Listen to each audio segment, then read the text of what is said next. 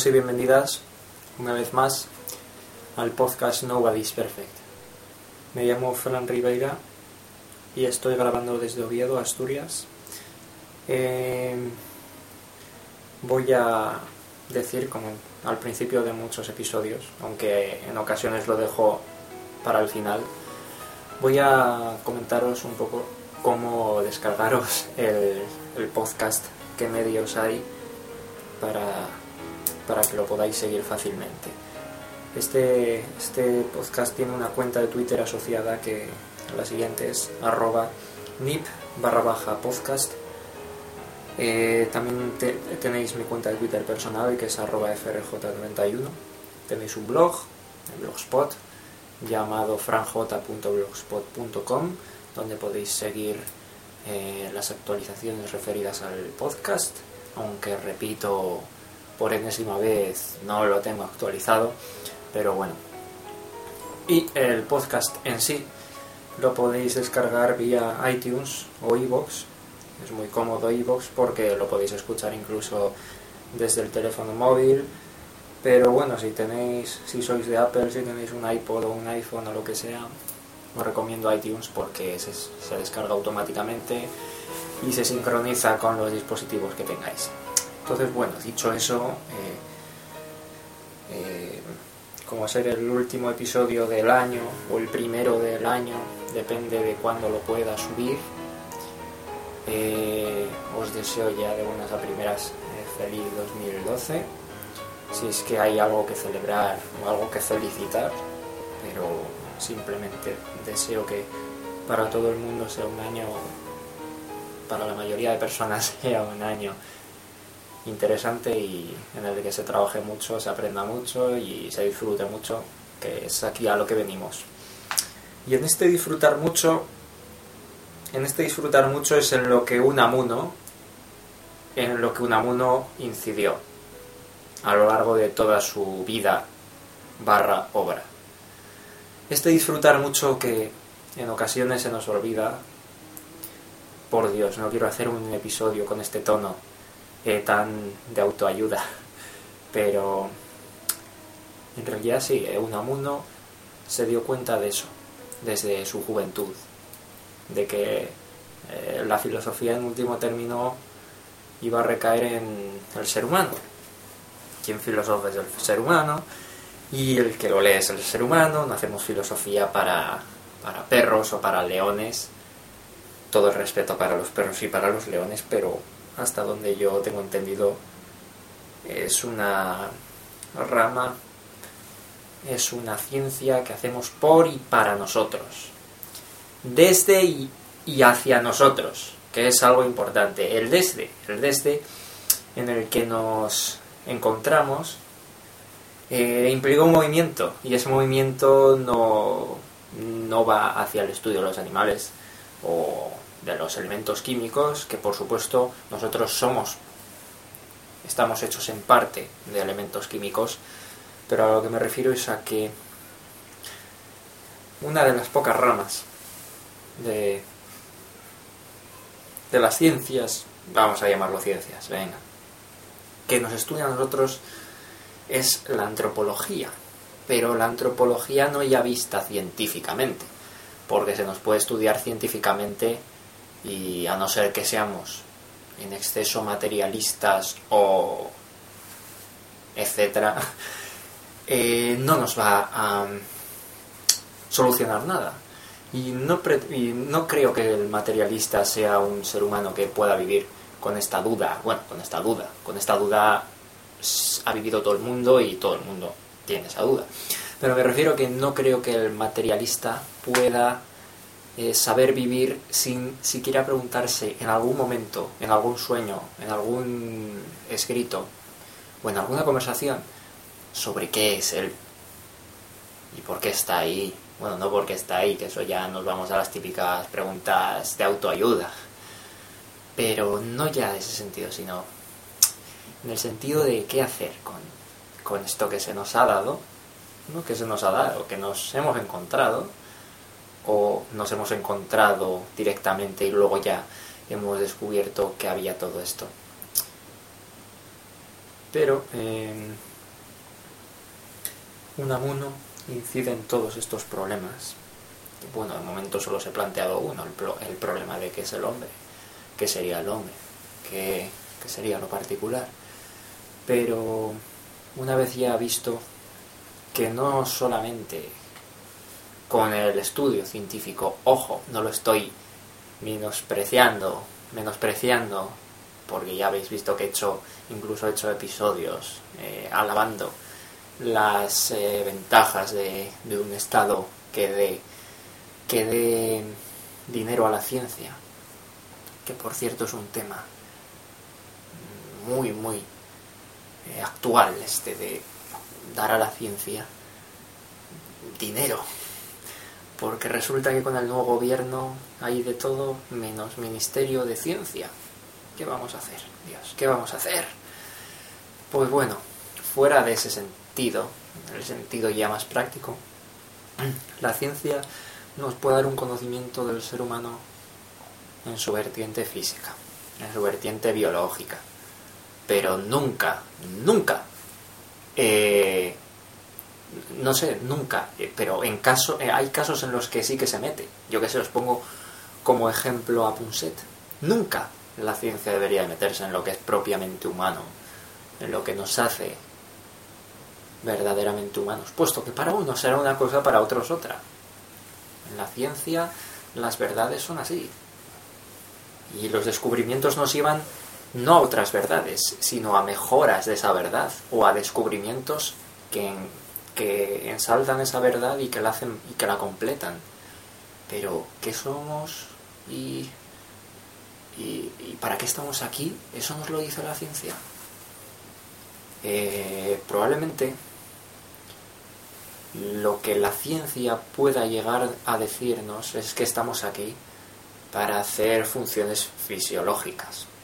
Como decía Nietzsche, lamento citarlo tanto, como en el otro, como en el otro capítulo de la charla sobre el aborto lo cité, y en otros capítulos lo he citado tanto. No es que yo sea nietzscheano total, pero la verdad que tiene unas frases muy clarificadoras. Bueno, como decía Nietzsche, eh, deberíamos de unir la medicina a la filosofía. Ojo, una cosa muy muy interesante, la fisiología a la filosofía.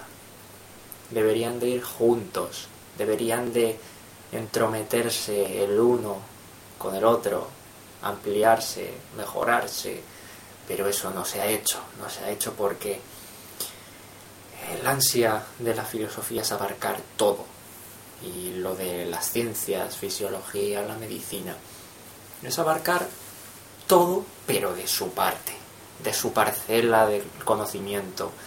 Y esto es quizá lo que a muchos les, les causa espanto de la filosofía, ese querer llegar a todo. Y eso es muy difícil. Pero bueno, en el intento está, está lo bonito, está lo clarificador, y hay mucha gente que,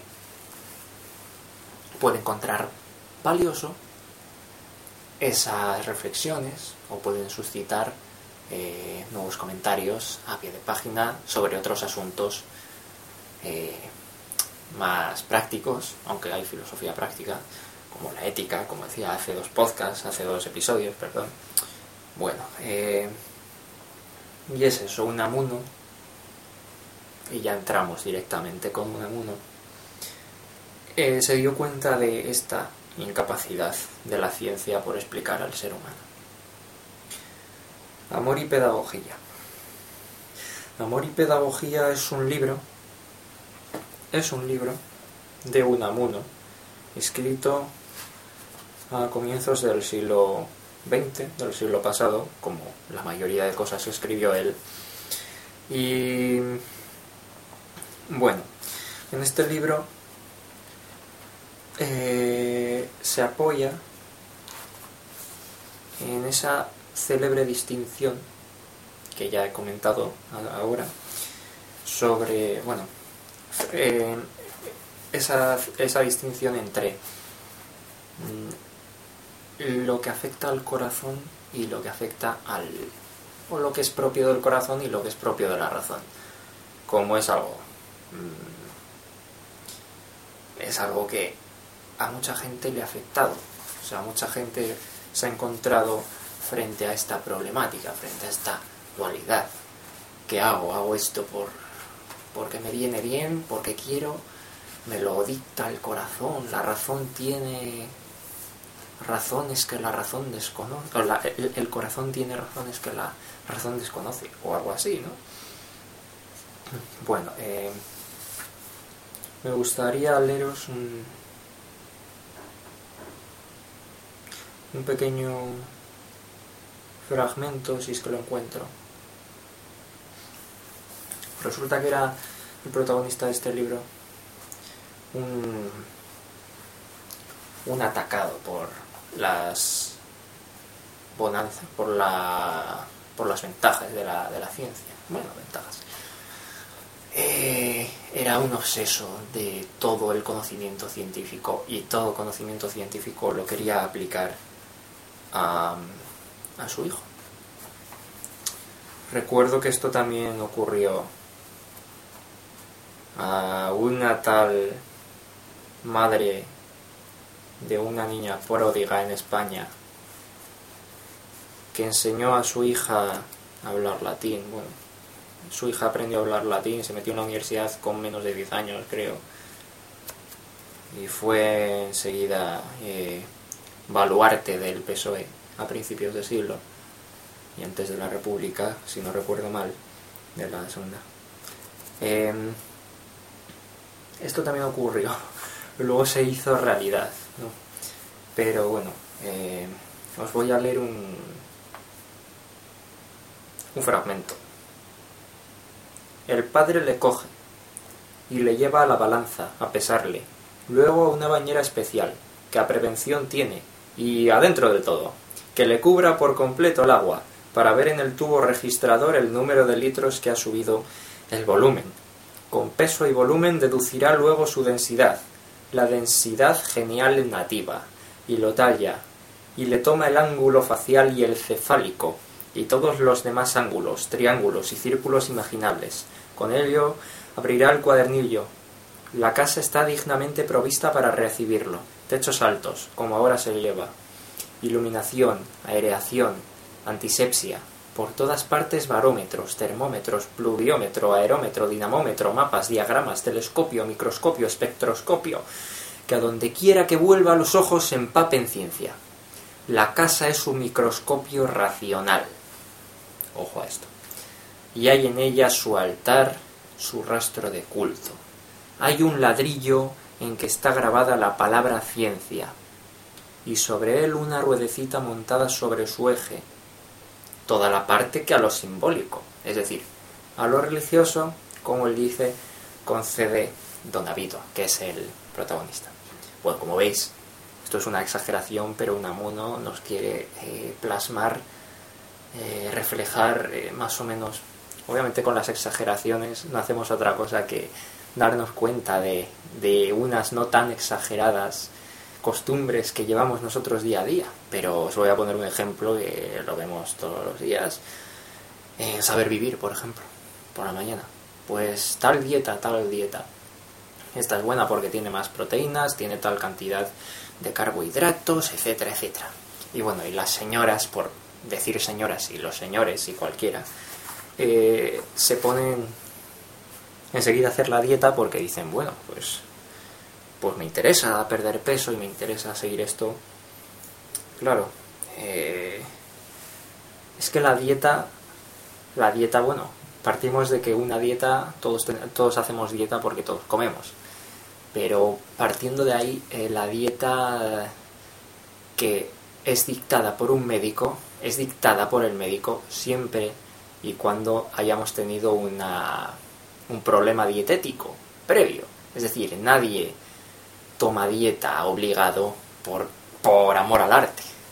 Aunque el amor al arte, en estos, casos, en estos casos dietéticos, parece ser de los mayores amores que tenemos ahora ahora mismo, o al menos en estos ámbitos de saber vivir, que es un programa, ya os digo, de, de ayuda dietética y en general eh, de salud para, para la gente mayor y no para no tan no gente tan mayor. Pero como veis, eh, no es algo que sea exagerado, que Unamuno lo haya exagerado, sino que es un problema que con el que nos encontramos, eh, es un problema con el que nos encontramos día a día, día a día. Parece que todo lo que tenga la etiqueta ciencia, parece que todo lo que tenga la etiqueta razón va a ser precisamente científico y razonable. Ojo, puede o no, puede serlo. Pero no ya solo con la etiqueta que le pongamos, sino que esa etiqueta parece que lo va a sublimar, lo va a poner en una categoría mucho mayor y lo va a hacer valioso. Yo qué sé, nos ponemos con algo en lo que, como diría Punset, mis amigos científicos, bueno, yo digo mis amigos escépticos, como mis amigos escépticos les gusta mucho hablar de esto, eh, algo que ocurre con, con los productos milagro, los timos, los timos. Eh, algo que ocurre con ellos es que hay una pretensión de cientificidad y obviamente no la tiene. O la pretensión sí que la tiene, pero la cientificidad brilla por su ausencia. Y el asunto es que si, una, si tú, si tú eh, publicitas un artículo diciendo su composición química, hablando de las ventajas que tiene frente a otras cosas, diciendo sobre todo ahora que está muy de moda, diciendo que es algo natural, que es un producto natural, cosa más paradójica no se ha visto en la vida, porque producto es algo que se produce y hasta ahora los que producimos somos los seres humanos. Obviamente también hay animales que producen alimentos, pero incluso esos, alimentos producidos por animales están pasados por, la por el artificio, o sea, son productos artificiales, son productos pasados por montones de procesos y, y bueno, sustancias, aditivos, etcétera, lo que queráis. Incluso ya luego daría para un podcast entero eh, la manipulación genética de los alimentos, que es algo, no es broma, no es, no es una bagatela, es algo que está salvando muchas vidas. Bueno, eh, Unamuno, habiéndolo presentado como una persona que se da cuenta de esto, no se queda ahí, no se queda ahí. Unamuno fue un filósofo, fue un poeta, fue un novelista, fue profesor, eh, filósofo he dicho, eh, fue casi casi político, fue un personaje imposible de englobar. Dice Julián Marías en su libro Miguel de Unamuno, me estoy basando en la quinta edición de la colección austral, dice Unamuno no pretende englobar, eh, encasillarse. Unamuno pierde pierde su, eh, su extensión en sí mismo. Unamuno es Unamuno. Unamuno no es comunista. Unamuno no es católico ni cristiano. Unamuno es Unamuno. Como, como otros grandes pensadores, otros grandes hombres. Unamuno es el hombre completo. Estoy escribiendo un libro relacionado con estos temas. Eh, sobre el, hombre completo, el hombre total. Eh, no he hablado mucho de ello, pero es un proyecto que va a dar, va a ir para largo. Pero la base y la obsesión es, es la de alcanzar ese hombre completo, no ya un Meng, un superhombre como decía Nietzsche, sino un hombre total, un hombre que atendiese a todos los ámbitos de su vida de cara, eh, cabalmente, no, no solo cabalmente, sino con corazón también, con fuerza y con ánimo. El hombre que se da cuenta, el hombre que enfrenta, dice Unamuno, su cualidad, no, perdón, la calidad trágica de su vida es el hombre de verdad eh, es el hombre, hombre con mayúscula. vamos a hablar, es el ser humano, eh, para, para englobar a toda, el, a toda la raza, el género humano. Porque si es que no hay razas humanas, hay una raza que es la única, la raza humana. Eh, entonces, bueno, se da cuenta de esto, Miguel de Unamuno. Y es uno de los hombres totales que podemos encontrar en España. En España hay un montón de hombres totales. Hombres, mujeres, eh, pues que han potenciado todos los ámbitos de su vida. Quizá con pocas herramientas, pero, pero sí, los han potenciado. Y en el intento está el, lo valioso. Y abren, y abren y dan que pensar estos hombres.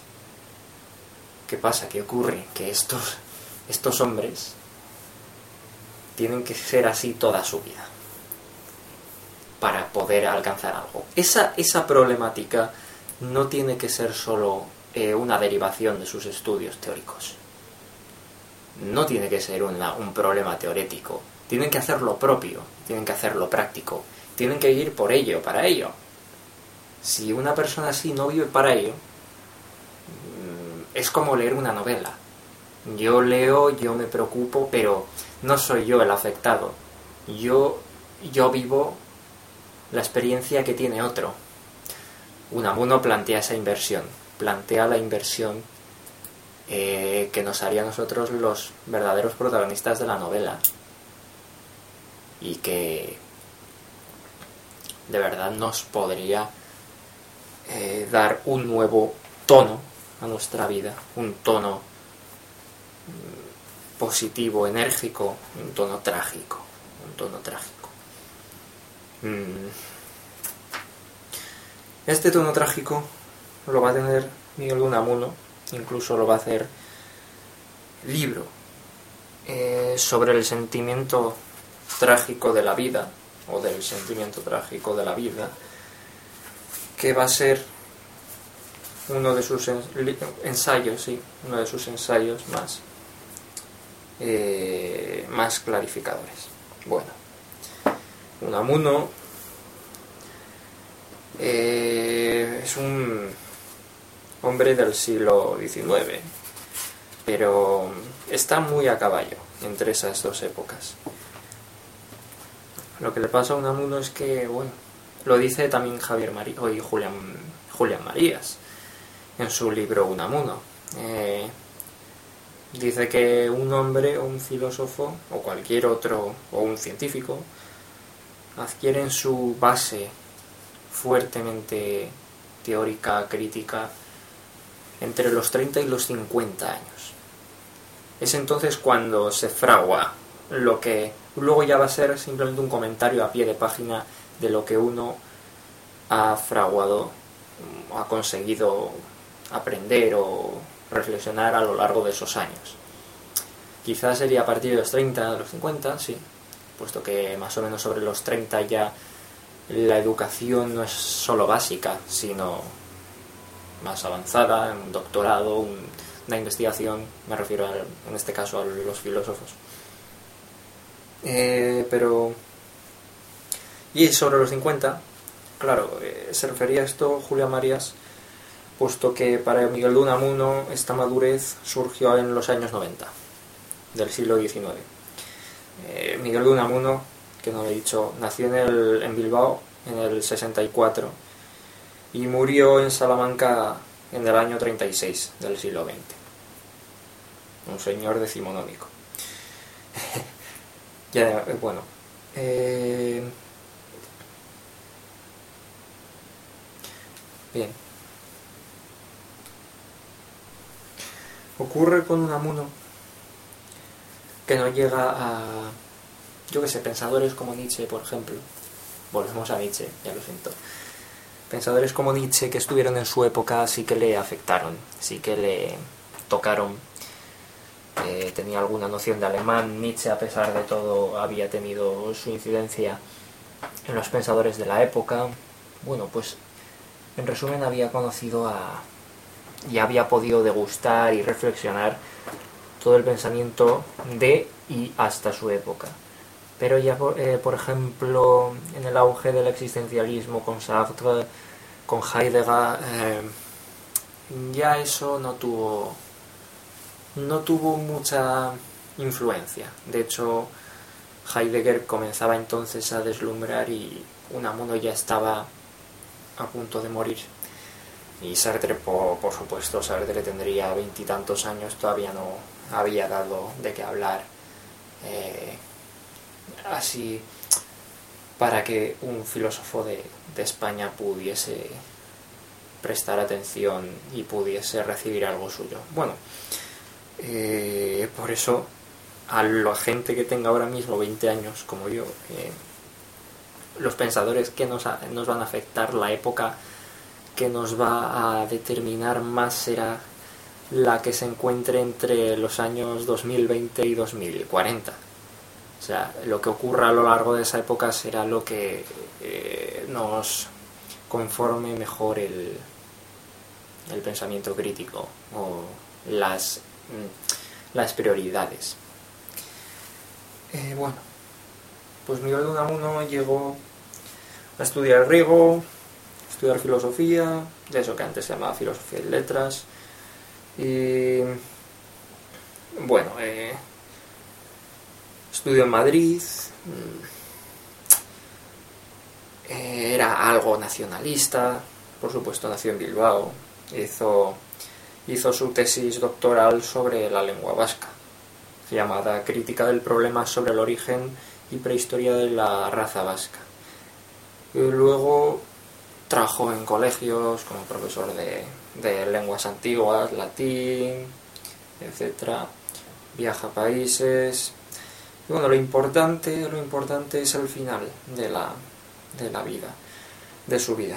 Mm, cuando ya nos encontramos al final de la República, que es cuando sucede el célebre rifirrafe entre él y Miguel Astray, siendo él el rector. Si no recuerdo mal, eh, siendo él el rector de la sí, de la de la Universidad de Salamanca. Mm. Resulta que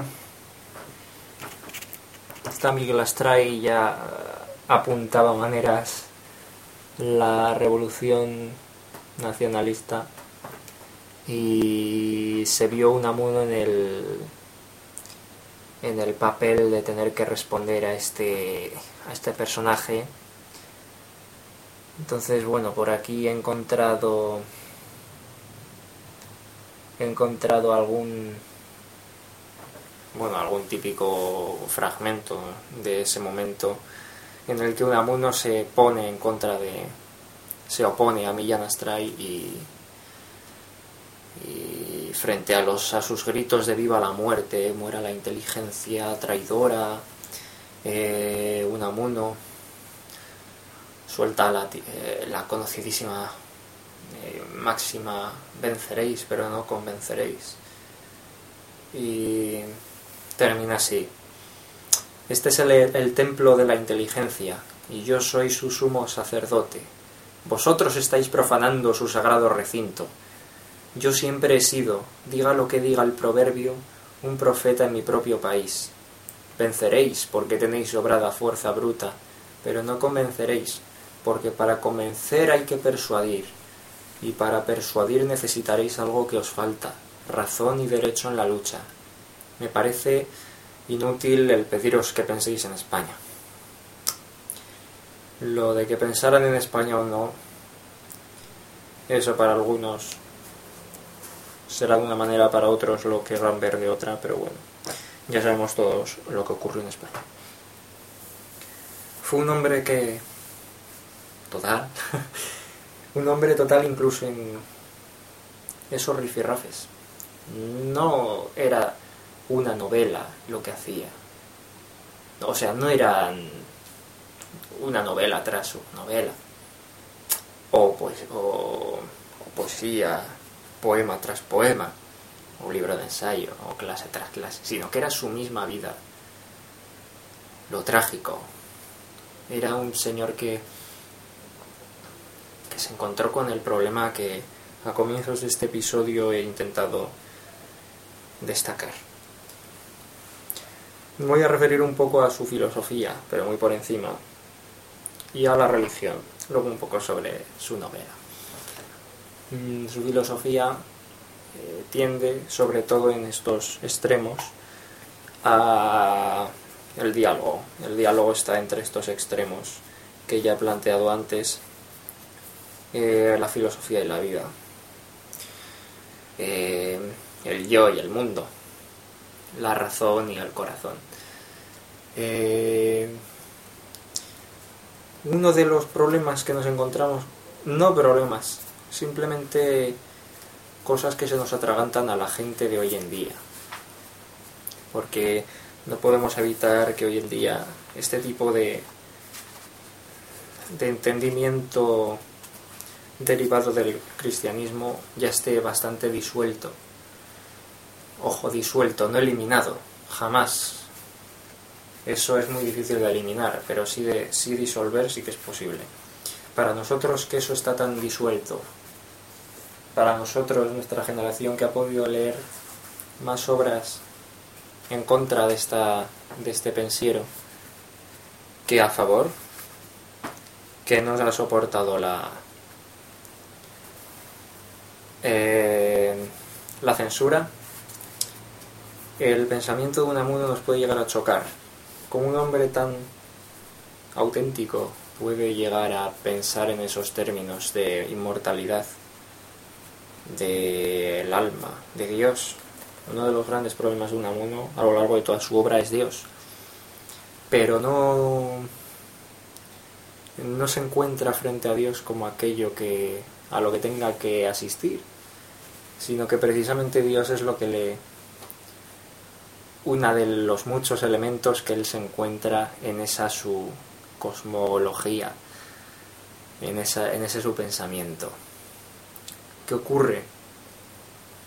Que vamos a ver, em, es obviamente muy difícil el cambio de, de un lado a otro, de lo, religioso total y lo ateo, digamos ateo, pero es que lo ateo no implica lo no religioso, que son muchas personas de hoy en día que se consideran ateas son incapaces de, de, de ver.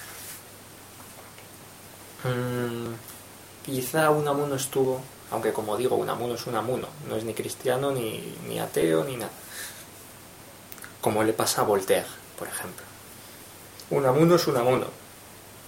Y, y su problema referido a Dios era esa necesidad que él veía, o esa, esa nada que quería llenar, esa nada que desde el principio de su vida había llenado Dios. Entonces una persona cuya nada más eh, flagrante ha estado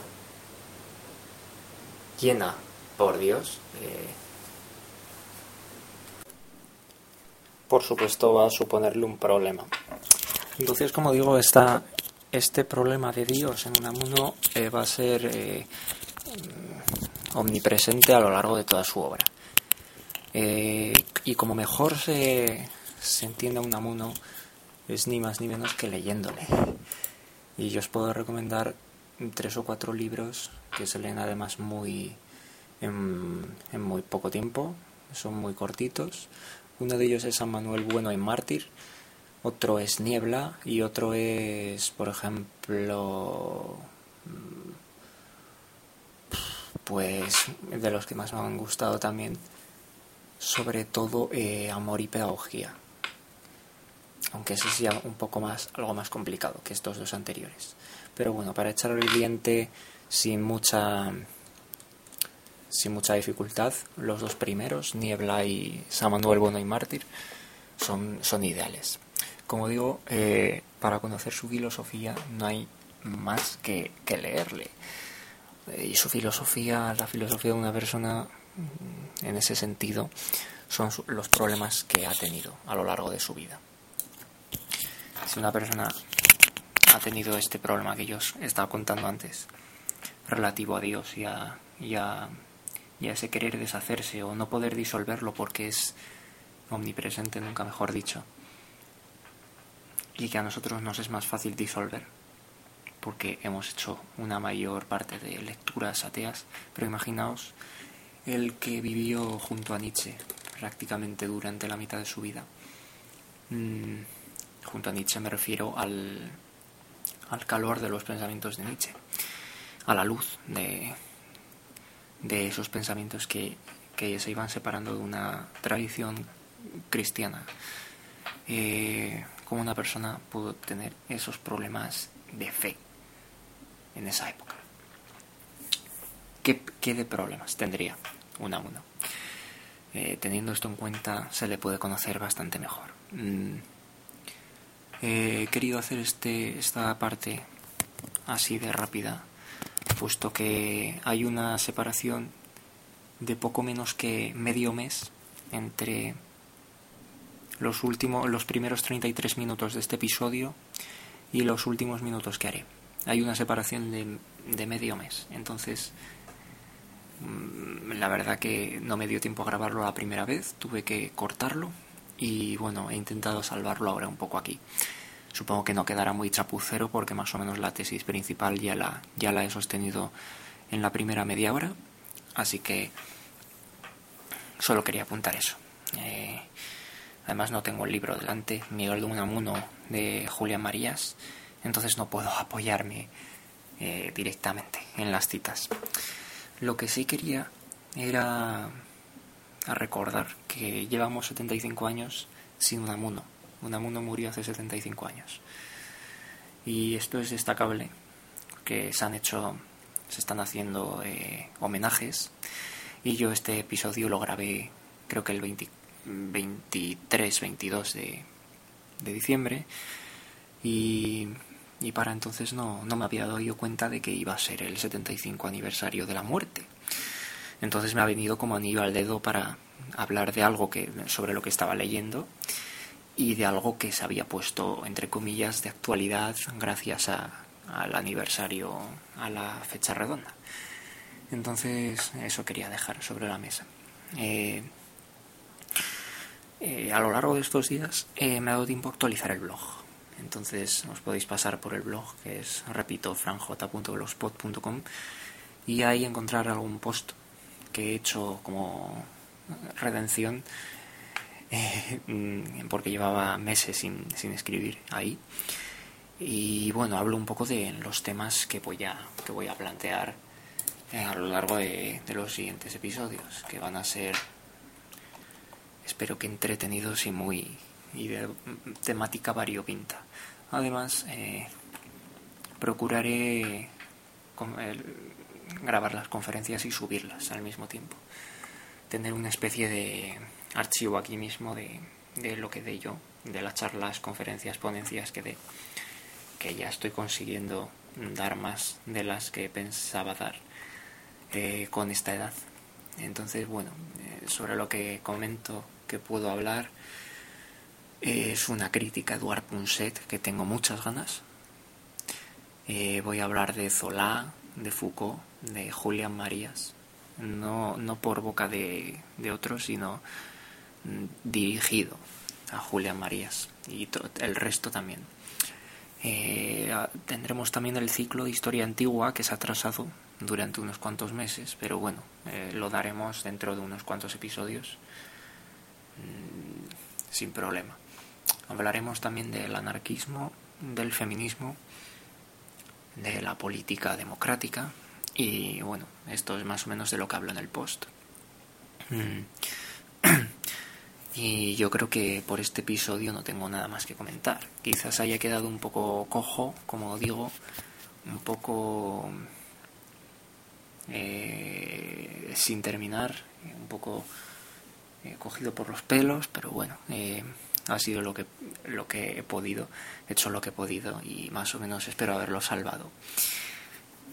Quiero también agradecer el número de descargas que tuvo el anterior episodio hace no muchos, hace hace 10 días eh, concretamente, que tuvo ni más ni menos que unas medio centenar, más de medio centenar de descargas eh, a lo largo de solo un día.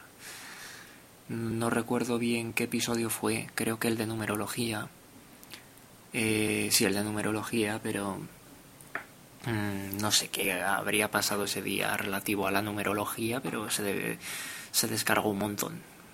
Entonces, mm, bueno, quería agradecer también a toda esa gente que, que esté interesada en un amuno y que haya escuchado este episodio hasta el final. Eh, ya digo que los siguientes van a ser de esta temática. Vamos a hablar de literatura, de filosofía y temas que supongo que a la gente que entra en este episodio, o sea, en este podcast, ya, ya saben, ya los conocen, ya conocen de qué va, ya conocen de qué se habla aquí y, poco, más que, poco más que añadir. Entonces eh, me despido. Soy Francisco Ribeira y en próximos episodios de Nova Disperfect. El próximo será dentro de un mes o dentro de dos semanas. No, no tengo muy claro la fecha, pero bueno, eh, si no publico hasta dentro de un mes, espero que sepáis perdonarme. Eh, así que hasta entonces. Un saludo a todos.